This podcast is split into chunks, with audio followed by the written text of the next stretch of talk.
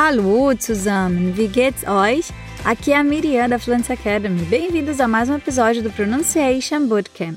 O tema do episódio de hoje será o dialeto de Berlim, Berlinerisch.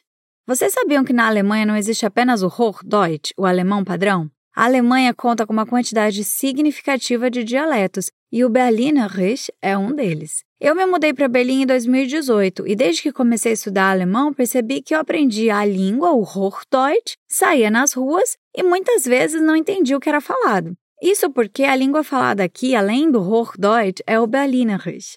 A minha intenção hoje é explicar para vocês a diferença na pronúncia de algumas letras entre o Hochdeutsch e o dialeto Berlinerisch. Essa pronúncia faz toda a diferença, afinal, o seu cérebro está preparado para ouvir um determinado som e de repente encontra outro. Vou começar pelo pronome pessoal ich, que significa eu. No Hochdeutsch se diz ich, como se fosse um gato bravo, sabe? Ich. Já no Berlinerisch se diz ich, com o som de K no fim da palavra. Ich.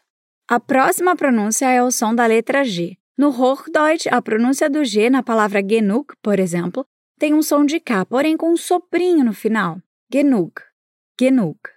No Berlinerisch se diz Jenuch. O G no fim da palavra vira CH. Jenuch. Jenuch. Vocês devem ter notado que o primeiro G virou um J. No alemão, o J tem som de I, por isso Jenuch. Jenuch. Essa mudança na pronúncia ocorre também com os verbos conjugados no Perfect. Por exemplo, Ich habe mich gefreut. Ich habe mich gefreut, no Hochdeutsch, significa eu fiquei feliz. O verbo gefreut é dito no dialeto gefreut gefreut. Do mesmo modo, a palavra gut, que significa bom. No Hochdeutsch, gut. No Berlinerisch, gut. E para terminar, a vogal A, em palavras como pass auf. Pass auf significa preste atenção. Preste atenção. No Berlinerisch são pronunciadas como se fossem um U. Pass auf. Pass auf. E aí, como foi aprender um pouco dessa diferença e conhecer mais sobre a pronúncia do Hochdeutsch e também do dialeto? Se gostaram do nosso papo de hoje, nos acompanhe aqui no Spotify e nas outras plataformas também, no nosso Instagram, arroba Alemão, e no nosso portal, influenciatv.com, para ter acesso a muitos outros conteúdos também.